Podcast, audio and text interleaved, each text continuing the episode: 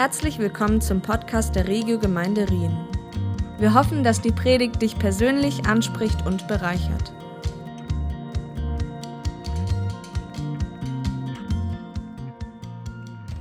Ich habe mich richtig gefreut, heute eine Predigt zu machen, die eigentlich nicht mehr zur Josef-Serie gehört, weil die haben wir ja letzte Woche abgeschlossen.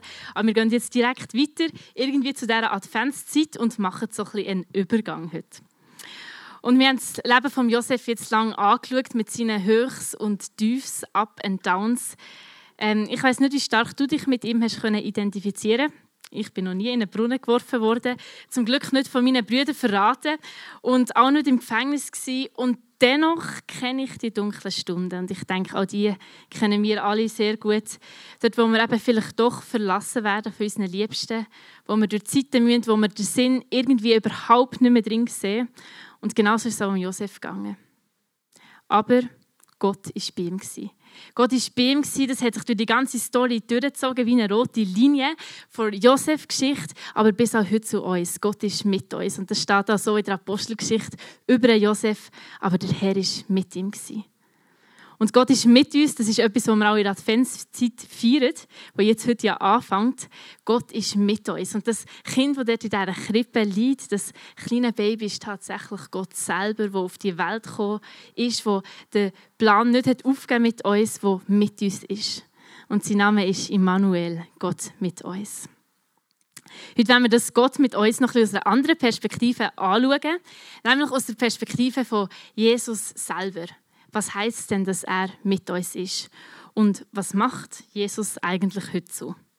Und eine ganz spannende Antwort gibt uns Johannes 17, ein ganzes Kapitel darüber, wo man sich richtig tief hinein lesen und schauen, was denkt denn Jesus über uns und was ist ihm ein Herzensanliegen. Ich glaube, dort ist eine ganz tiefe Wahrheit drin, wie wir auch mit Ups und Downs umgehen können und wie ermutigend das für uns ist. Das Johannes-Evangelium gibt im Vergleich zu den anderen Evangelien nochmal ein einen anderen Blick auf Jesus. So ein bisschen einen intimeren, ein bisschen näheren, weil sie auch von Johannes geschrieben wurde, ist, wo sagt, er ist der Jünger, der ganz nach zur Brust von Jesus gelegen ist. Und das finde ich mega cool, von ihm und dieser Perspektive mal noch ein bisschen etwas zu hören. Wir sind gerade mit der Storyline, wo Jesus mit den Jüngern das letzte Passafest hat gefeiert und jetzt um den Jüngern die Füße gewaschen hat. Und jetzt ist er unterwegs zum Garten Gethsemane. Und auf dieser Reise ähm, dorthin gibt Jesus seinen Jüngern nochmal seine Herzensthemen weiter.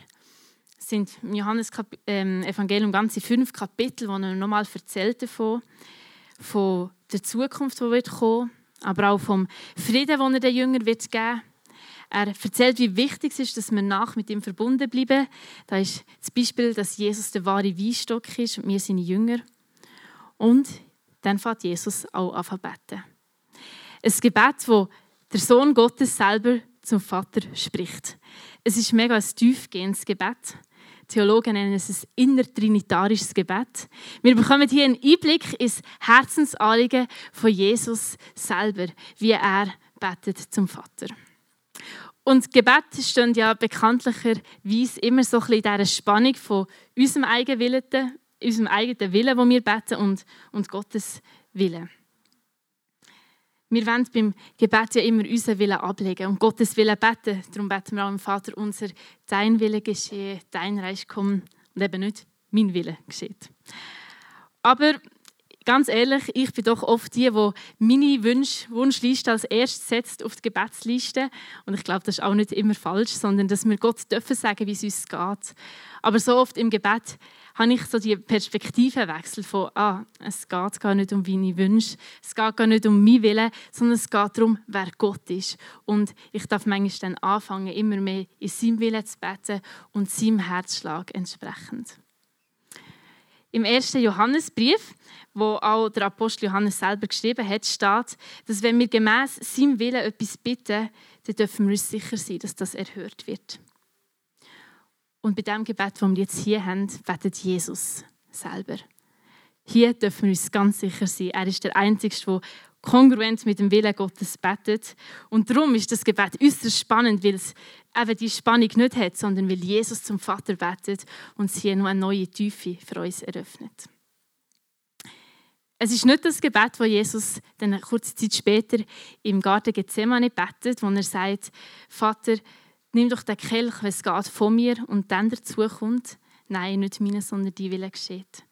Sondern es ist das Gebet, wo Jesus für die Jünger betet. Er ist unterwegs und betet das laut. Ich denke, die Jünger haben das hören und haben dann gehört, was er über sie ausbetet.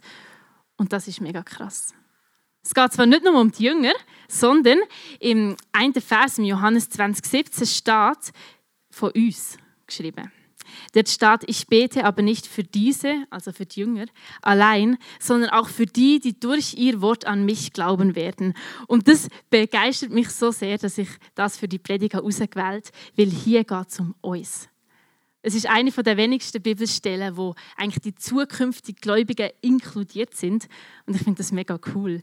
Wir sind hier mit drin. Wir, wo auch durch den Glauben der Jünger irgendwie gehört haben von Gott und vom Evangelium. Und für uns betet Jesus hier auch. Über hunderte von Generationen hinweg ist das Evangelium immer weitergegeben worden. Ich habe das Vorrecht, es von meinen Eltern zu hören, du vielleicht von sonst irgendjemandem. Es ist weitergegeben worden und für uns, wir gehören zu diesen Gläubigen, zu dieser einen Linie, für uns betet Jesus hier auch das begeistert mich an diesem Gebet. Und nicht nur das, sondern noch viel mehr, dass Jesus auch heute noch genauso wie damals für uns einsteht beim Vater und das weiterhin für uns betet. Das gibt ihm so besonders viel Gewicht. Es ist auch nicht nur irgendein Gebet, das uns ja, wenn es gut geht, manchmal ein gut wird, wenn wir das hören. Oder irgendwie ein positives Gedankenkonstrukt ist, so ein Positive Thinking Kurs oder so. Nein, ein Gebet ist ganz anders fundiert. Es geht nämlich darum, dass Jesus Christus gestorben ist und auferstanden ist, dass er tatsächlich zur Rechten vom Vater sitzt und wir darum eine ganz berechtigte Hoffnung haben, wo wir darum dürfen haben. Dass er in Ewigkeit beim Vater ist und für uns betet. Darum lasst uns einsteigen in das Gebet und hören, was wir darüber lernen können. Das wäre die erste Bibelstelle aus Johannes 17, 6 bis 9, wo Jesus zum Vater betet. Ich habe deinen Namen den Menschen offenbart, die du mir aus der Welt gegeben hast. Sie gehörten dir, du hast sie mir gegeben und sie haben sich nach deinem Wort gerichtet. Sie wissen jetzt, dass alles, was du mir gegeben hast, tatsächlich von dir kommt. Denn was du mir gesagt hast, habe ich ihnen mitgeteilt, und sie haben es angenommen und haben erkannt, dass ich wirklich von dir gekommen bin. Sie sind zu der Überzeugung gelangt und glauben daran, dass du mich gesandt hast. Für sie bete ich. Ich bete nicht für die Welt, sondern für die, die du mir gegeben hast, denn sie sind dein Eigentum. Das Gebet dreht sich also hier komplett um seine Nachfolger, um die Jünger oder wie er hier ganz oft erwähnt, um die Seinen oder um die, die du mir gegeben hast. Gerade am Schluss vom Vers, um dein Eigentum. Es gibt ganz besondere Stellenwert denen, wo Jesus nachfolgt. Und vielleicht fragst du dich jetzt, wieso Jesus hier besonders für die betet und nicht für die ganze Welt. Ist das sogar ein, ein Widerspruch? Weil eigentlich liebt doch Jesus die ganze Welt. Und ja, das ist tatsächlich so. Das ist die Grundbotschaft, die sich durchzieht bei Johannes 3,16 anfangend, dass Gott die ganze Welt so sehr liebt, dass er seinen eigenen Sohn hat gegeben. Oder bei dem, was auf unserem Kärtchen steht, dass Gott will, dass alle Menschen zur Erkenntnis vor Wahrheit kommen und ihnen geholfen wird, das ist die biblische Message. Und gleich betet hier Jesus in einem besonderen Maß für die Seinen, für die, wo der Vater ihm gegeben hat, für sein Eigentum. Es gilt, dass er sich besonders irgendwie um uns kümmert. Vielleicht ist es ähnlich wie dein Verhältnis zu deiner Familie und deinen Nachbarn. Es ist toll, wenn du es mit beiden mega gut hast und ich hoffe aber, dass irgendwo das Verhältnis zu deiner Familie doch noch intimer ist, doch noch näher, weil sie haben schließlich den gleichen Namen und sind auch gleiche Fleisch und Blut wie du. Und so ist die Family doch irgendwie closer, auch wenn wir die Nachbarn mega gerne haben. Oder man könnte es auch anders vergleichen damit, von wie wir als Christen doch einander lieben und gern haben. Und ja, liebe Männer, ich finde es mega cool, dass wir hier so eine Family dürfen sein und brüderliche Liebe haben. Und dennoch habe ich mich für einen Mann entschieden, den ich dann im Mai möchte heiraten als ein Beispiel dafür, wie wir uns für etwas entscheiden und mit dem auch der Bund gehen. Und genau das Bild von dieser Ehe braucht auch Jesus immer wieder, wenn er selber von seiner Gemeinde redet, von seiner Brut oder von seinen Schöfli. Er als Hirt, wir als seine Kinder. Da gibt es unzählig viele Bilder in der Bibel, die uns so eine spezielle Identität geben, die wir in Jesus haben dürfen. Und das ist so eine tiefgehende Wahrheit, dass er uns erwählt hat, dass er uns zuerst geliebt hat und dass der Vater uns ihm gegeben hat. Ich finde es unendlich ermutigend, das Gebet zu lesen und, zu hören, wie Jesus so liebevoll von den Seinen redet. Und ja, ich finde es essentiell, dass wir das immer wieder für unser Leben hören. Was denkt Jesus über uns? Wie sieht er uns? Wie liebt er auch seine Gemeinde? Er spricht vom auserwählten Volk und von seiner Gnade, die uns rein macht. Eine Parallelstelle, wo auch im Epheserbrief steht, das ist mitten in dem Abschnitt, wo der Paulus über die christliche Ehe redet, bringt er eben auch nochmal den Vergleich, dass Jesus wie der perfekte Liebhaber ist und er so seine Gemeinde liebt. Dort steht, dass Christus Gemeinde liebt und sich für sie selber hingegeben Er hat sein Leben für sie hingegeben, um sie zu einem heiligen Volk zu machen. Durch sein Wort hat er den Schmutz ihrer Verfehlungen wie in einem reinigenden Bad von ihr abgewaschen denn er möchte sie zu einer Braut von makelloser Schönheit machen, die heilig und untadelig und ohne Flecken und Runzeln oder irgendeine andere Unvollkommenheit vor ihm treten kann. Schmutz abgewaschen, rein gemacht, makellose Schönheit, ohne Unvollkommenheit, ohne Flecken und Runzeln und Falten. Ganz ehrlich, der Paulus hat doch hier ein bisschen geschwärmt vor Gemeinde, oder? Also, ich sehe Gemeinde Gottes manchmal ein bisschen anders. Ich sehe, wie wir manchmal runzlig sind. Ich sehe, wie wir arrogant sind. Ich sehe, wie weltweit wir doch nicht immer so harmonisch miteinander sind als Christen. Vielleicht manchmal sogar mehr verletzen, als wir das jemals hätten wollen. Vielleicht mehr mit Wasser kochen als mit dem Heiligen Geist. Mehr Unvollkommenes vollbringen als Vollkommenes. Und ganz ehrlich, beginnend bei mir selber, wo so gerne möchte ähm, irgendwelche vollkommenen Werke vollbringen, aber schon das Kleinste manchmal nicht auf die Reihe kriege. Und gleich haben wir den Bibeltext hier und der Paulus redet glaube auch nicht von seiner Perspektive, wie er es gemeint sieht, sondern er redet von Perspektive, wie Jesus gemeint sieht. Und Jesus sieht uns tatsächlich rein durch das, was er hat gemacht, durch seine Erlösung. Er sieht uns tatsächlich mit makelloser Schönheit, dass unser Schmutz abgewaschen ist. Und das, das ist eine der grössten Love Stories, die es glaube auf der ganzen Welt gibt.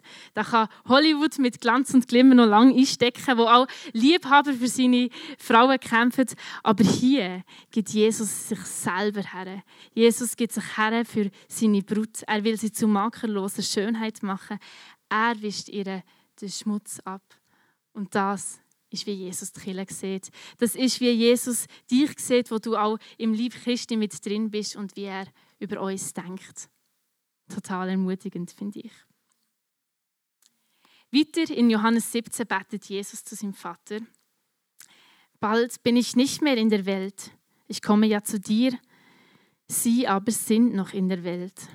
Vater, du heiliger Gott, der du mir deine Macht gegeben hast, die Macht deines Namens, bewahre sie durch diese Macht, damit sie eins sind wie wir. Jesus betet hier für die Seinen eben. Und die Stunde von seiner Versuchung und, oder seiner ähm, Verherrlichung, die nachher ähm, stirbt, ist ziemlich nach. Kurz nachher geht er in den Garten Gethsemane, wird gekreuzigt, steht wieder auf und geht zum Vater. Das sind so die letzten paar Wochen von Jesus. Er wird aus dieser Welt rausgehen. Er wird den Himmel auffahren und die Jünger, die werden hier bleiben. Und für genau das betet Jesus. Er weiß, dass seine Jünger, wenn er die Welt wird verlassen, alle in grossen Bedrängnis stehen. Und das hat er ihnen ja kurz vorher auch schon gesagt. In dem bekannten Vers, wo gerade ein Kapitel vorher ist, im Johannes 16, hat er zu seinen Jüngern gesagt: Hey, in der Welt habt ihr Bedrängnis, aber seid getrost, ich habe die Welt überwunden. Und mich bewegt das so sehr, dass Jesus weiß, was Bedrängnis heißt, dass er weiß, was Herausforderungen und Schwierigkeiten sind. Er selber ist ja Mensch geworden, er selber kennt das durch und durch gut, was das heißt. Er weiß, was Leiden wirklich bedeutet. Aber, und nur Jesus kann dieses Aber sagen, aber er hat die Welt überwunden und wir können getrost sein. Aber er hat die Botschaft vom Trost und von dieser Freude. Und die Freude, die mitten in den Brutalitäten manchmal so hell scheint. Und so betet er auch weiter im Johannes 17 zu seinem Vater. Jetzt aber komme ich zu dir. Ich sage das alles, solange ich noch hier in der Welt bei ihm bin, damit meine Freude sie ganz erfüllt. In Elbefelder steht, damit meine Freude sie völlig machen oder sie meine Freude völlig in sich haben. Zur völligen Freude hat Jesus uns das gesagt.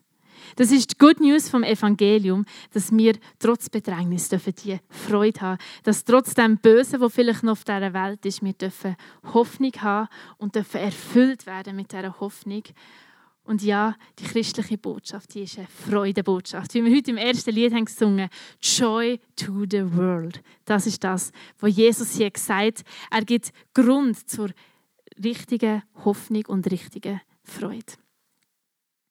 Er betet weiter, ich habe ihnen dein Wort weitergegeben und nun hasst sie die Welt, weil sie nicht zu ihr gehören, so wie ihr auch nicht zu ihr gehört. Ich bitte dich nicht, sie aus der Welt herauszunehmen, aber ich bitte dich, sie vor dem Bösen zu bewahren. Sie gehören nicht zur Welt, so wenig wie ich zur Welt gehöre. Mache sie durch die Wahrheit zu Menschen, die dir geweiht sind. Dein Wort ist die Wahrheit. Jesus selber hat durch seine Wort und sein Wirken immer wieder starken Widerstand erlebt. Das lesen wir in den ganzen Evangelien, dass er vertrieben worden ist, die Leute nicht auf ihn haben gelost. Ja, dass er sogar als Kreuz geschlagen worden ist. Und dieser Realität, dass das auch Christen gilt, ist er durchaus bewusst, dass Anfeindungen und Herausforderungen eben im Leben als Christ nicht immer erspart bleiben. Ja, dass das gar nicht uns auch versprochen wird, dass wir immer angenommen werden in dieser Welt, sondern dass als ein wahrer Nachfolger Christi Anfechtungen und Widerstand eigentlich dazugehört. Wenn wir die Bibel anschauen und die Apostel, ist das ziemlich crazy. Ja, keiner von diesen Aposteln ist das natürlich, oder nur der Johannes, der hier schreibt, ist das natürlichen Todes gestorben. Die anderen sind alle aufgrund von ihrem Glauben gestorben und haben starken, sehr starken Widerstand gehabt. Die Bibel verspricht uns kein happy, clappy Life, sondern ein Leben in seiner Nachfolge. Und wir haben auch in der Josef-Story gehört von starken Bedrängnissen, die er hatte. Gehört, wie er im Gefängnis war, wie er in den Brunnen geschossen wurde, etwas äh, beschuldigt, wo er gar nicht schuldig war. Und so Sachen gehören zum Leben als Christ irgendwie dazu.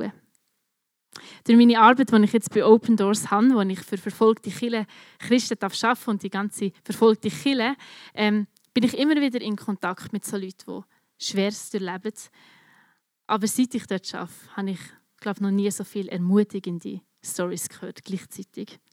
Und so möchte ich euch von meinem einen Freund erzählen, vom Amin. Er begeistert mich extrem. Er ist jetzt hier in der Schweiz. Er konnte fliehen aus dem Iran, ist hier und predigt in der Kirche, ermutigt die Leute, ist so on fire für Jesus. Aber er hat eine mega krasse Geschichte. Der Amin war drei Jahre im Gefängnis aufgrund von Störung von nationaler Sicherheit. Das heißt, er hat einen Hausgottesdienst gemacht bei sich im Wohnzimmer und ist aufgrund von dem verhaftet worden. Etwas, was eigentlich nicht passieren dürfte.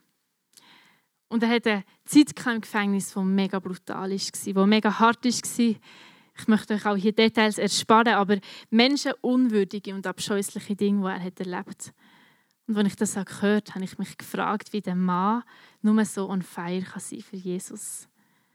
Er hat dann weiter erzählt und weiter erzählt und gesagt, Melody, das Massengefängnis war mega schwer, aber dann habe ich noch in Einzelhaft müssen. Und ich habe gedacht, meine Güte, Einzelhaft, das ist doch der Ort vor kompletter Verzweiflung. Wie geht das nur? Und er schaut mich an und sagt, nein. In Einzelhaft habe ich die Herrlichkeit von Jesus so erlebt wie noch nie zuvor. Ich war so tief berührt und mit dem Strahlen, wo er das hat gesagt, wie Gott ihm täglich begegnet ist, wie Gott in der Bedrängnis nahe war. Er hat gesagt, ja, in meiner dunkelsten Stunde ist Jesus am allernächsten gewesen.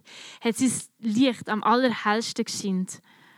Und das hat mich so mega, mega berührt. Dass diese Story, die er hat, glaube ich, auch noch ganz viele andere Leute erleben. Dass selbst unsere dunkelste Stunde Jesus überhaupt nicht fremd ist, sondern dass genau dort er da ist, er nach ist und er mit uns ist. Wir haben gelesen vorhin im Text, wo Jesus seinem Vater bittet, dass wir vom Bösen sollen bewahrt werden. Und anscheinend heißt das nicht, dass uns eben keine Widerstände erfahren. Es heißt auch nicht, dass wir Christen nicht mehr sterben oder nicht mehr Bösem ausgesetzt sind. Ich glaube, Jesus meint hier mit Bewahren vom Bösen etwas anderes nochmal. In Johannes 17,3 steht ja, dass das ewige Leben ist, dass wir, dass wir Gott und seinen Sohn Jesus Christus kennen. Es steht, dass wir eine Beziehung zu Gott haben, dass das eigentlich das Leben definiert und dass das das Wichtige ist. Jesus setzt diese Beziehung zu Gott die allerhöchste Priorität ein. Und ich glaube, dass das Gebet für die Bewahrung vor dem Bösen so ein bisschen in die Richtung geht und dass Jesus sagt, hey, bewahrt vor dem Bösen zu bleiben, meint, bewahrt zu bleiben vor irgendetwas, das mich trennen von euch. Und das, laut Nummer 8, gibt es nicht. Ja, weder Hochs noch Tiefs, weder brutale Verfolgung oder Folter wegen Schlimmem, wegen allem Möglichen. Nein, nichts. Genau gar nichts kann uns von Liebe Gottes trennen. Und für das betet Jesus inständig. Das begeistert mich so sehr, dass sogar Jesus selber sieht, in welcher Spannung wir drinnen stehen und wir angefochten sind. Er aber betet, dass uns nichts von dieser Beziehung zu Gott trennen kann, dass er uns haltet und dass er an unseren Glauben haltet.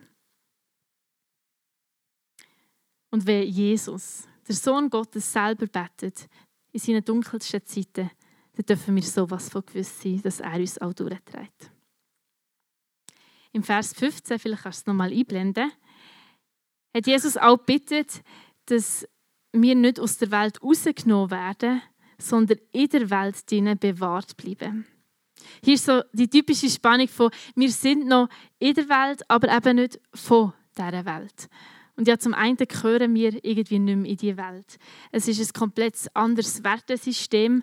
Ähm, es ist auch irgendwie der Bereich, wo das Böse noch ist und was darum Widerstand und Bedrängnis gibt. Aber auf der anderen Seite sendet uns Jesus genau in diese Welt hinein.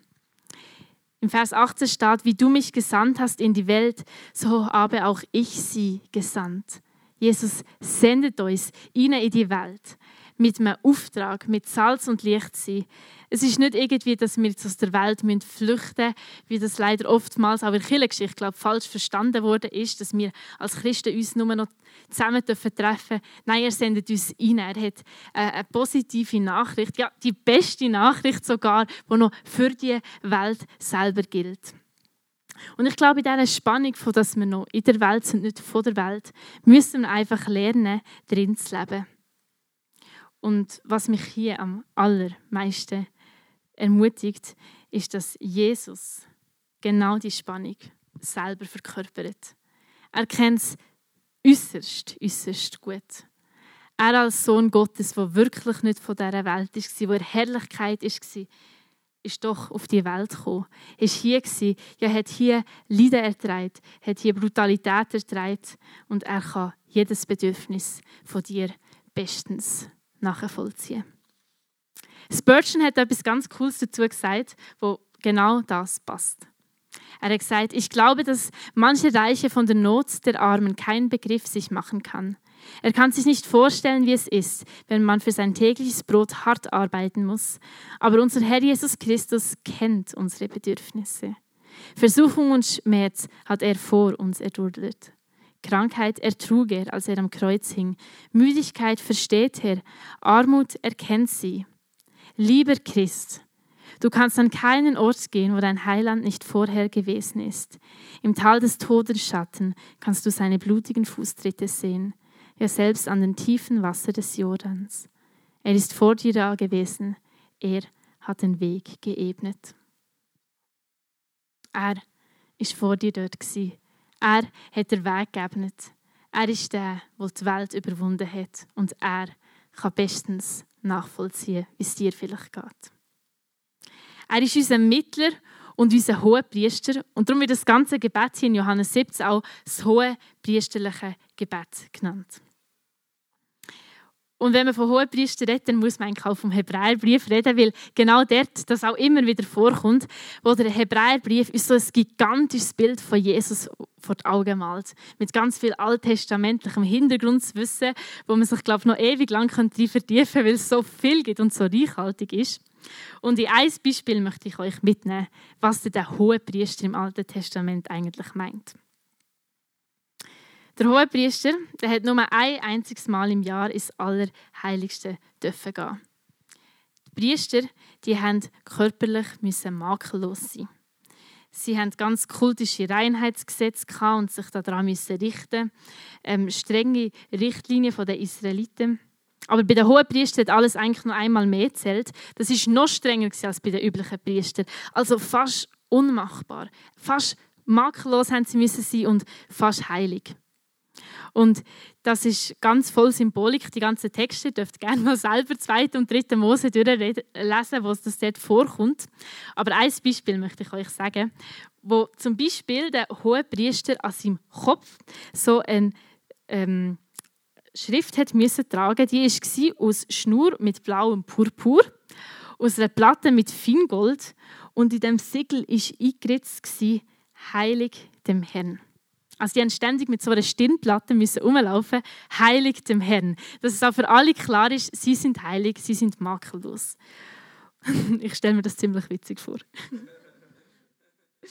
Und, und diese Stirnplatte hat sollen sein wie so ein Ersatz, weil sie ja doch irgendwo Menschen sind und unvollkommen und das hat ihre Vollkommenheit sollen darstellen. Der Hebräerbrief aber sagt nachher über Jesus, dass all die alttestamentlichen Gesetze nur Schatten sind von dem, was eigentlich gilt. Ja, dass in Jesus der bessere, der vollkommene und der wahrhaftige Hohepriester ist. Dass Jesus eben nicht mehr sterblich ist, sondern durch und durch heilig und ewig lebt. Dass er nicht mehr eine Stirnplatte braucht, sondern er ist wirklich heilig, weil er ist Gott selber, der ist gekommen. Jesus ist der perfekte, der makellose, der wahre Hohepriester. Und Jesus muss nicht mehr einmal im Jahr ins Allerheiligtum gehen. Nein, für ein und alle Mal hat er am Tod gezahlt. Das wahre Opfer für uns. Und wir jetzt durch ihn dürfen auch zu Gott kommen. Er ist der wahre Hohepriester. Und hier nehmen wir uns doch noch mal mitnehmen, Hebräerbrief, wie er da von Jesus schwärmt. Ich finde das mega cool. Da steht, Jesus aber lebt für immer, weshalb sein Priestertum unvergänglich ist. Und das ist auch der Grund dafür, warum er alle vollkommen retten kann, die durch ihn zu Gott kommen. Er, der ewig lebt, wird nie aufhören, für sie einzutreten. Wow, wir haben das Bild von Jesus, er, wo ewig lebt, er, wo vollkommen ist, er, wo das Priestertum unvergänglich ist. Und er hört nie auf, für uns einzutreten. Er hört nie auf, für uns Fürsprache zu haben im Himmel, für uns zu beten, für uns zu ermutigen mit dem, was er macht. Ich finde das wunderbar, dass wir durch das, was Jesus hat gemacht hat, jetzt freimütig dürfen kommen zu dem Thron vor Gnade, der auch noch steht. Dass wir dürfen zuversichtlich sein weil wir einen wahren hohen Priester im Himmel haben. Und das gibt unserem Leben doch eine unglaublich positive Ausrichtung, wenn wir anfangen verstehen, dass Jesus selber sogar bei Gott eintritt als der hohe Priester. Egal welche Umstände und Herausforderungen wir gerade haben und vielleicht manchmal das Leben auch gerade überwältigen ähm, haben wir Hoffnung auf den hohen Priester. Auch Römer 8 beschreibt das nochmal gut. Das ist ja der Text, der so kalt und dichtvoll ist, wenn es um Hoffnung geht. Und dort schreibt äh, der Paulus über Jesus. Er hat ja nicht mal, oder über Gott, er hat ja nicht mal seinen eigenen Sohn verschont, sondern hat ihn für uns alle hergegeben. Wird uns dann zusammen mit seinem Sohn nicht auch alles andere geschenkt werden? Wer wird es noch wagen, Anklage zu erheben gegen die äh, Anklage zu erheben, die Gott erwählt hat? Gott selbst erklärt sie ja für gerecht. Ist dann noch irgendjemand, der sie verurteilen könnte? Jesus Christus ist doch für sie gestorben. Mehr noch, er ist auferweckt worden und er sitzt zur Rechten Gottes des Vaters und tritt für uns ein. Er tritt für uns ein. Er betet für uns. Und darum, glaube ich, dürfen wir als Christen so mutig in dieser Welt leben. Mit dieser berechtigten Hoffnung, dass Gott immer mit uns ist. Dass er unseren Namen kennt. Dass er uns, uns die Seinen nennt. Dass er bestens weiß um Herausforderungen und Schwächen, um jedes Bedürfnis. Und dass er dennoch betet mit uns. In dem Gebet haben wir jetzt so viel vom Herzschlag von Jesus gehört. Und vielleicht hätte ich etwas von dem auch ganz persönlich angesprochen, so wie Jesus über uns denkt und für uns betet. Selbst in seiner dunkelsten Stunde hat Jesus an uns gedacht und für uns betet. Selbst in unserer dunkelsten Stunde, die ist ihm nicht fremd. Er kann es bestens nachvollziehen weil er auch auf dieser Welt war. Und selbst wenn wir noch durch dunkle Stunden gehen, ist er mit uns und betet inständig beim Vater für uns. Lass die Wahrheit doch auf dich wirken, dass er für uns ist, dass er für uns betet und dass er alles bestens nachvollziehen kann. Wenn man sich so vorstellt, dass Jesus dreieinhalb Jahre auf dieser Welt war und hat geredet und gewirkt und sein Erlösungswerk vollbracht. Aber jetzt, seit tausenden Jahren, ja 2020 Jahren, beim Vater eintritt für uns und für uns betet, ist das doch einfach gewaltig, zu wissen, was Jesus inständig tut. Und Jesus fordert auch uns auf, füreinander zu beten. Und ich finde es krass, dass er, der doch ständig am Betten ist, uns anscheinend für würdig empfindet, dass wir auch füreinander beten Und ich glaube, wir können so viel von seinem Herzschlag auch lernen, wie er betet.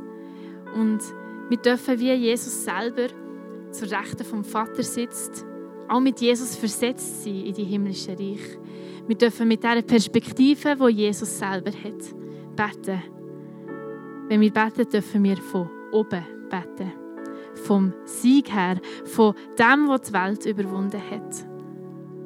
Und manchmal brauchen wir das doch gerade im Leben, wenn so eine Zeit ist, wo man vielleicht keine Perspektive mehr hat, dass wir füreinander beten und wir die Perspektive von Jesus einnehmen und hoffnungsvoll beten für die Welt. Hoffnungsvoll für uns, weil unsere Hoffnung ist durchaus berechtigt als Christen. Es freut uns, dass du heute zugehört hast. Für weitere Predigten, Informationen und Events besuche unsere Gemeindewebseite www.regiogemeinde.ch.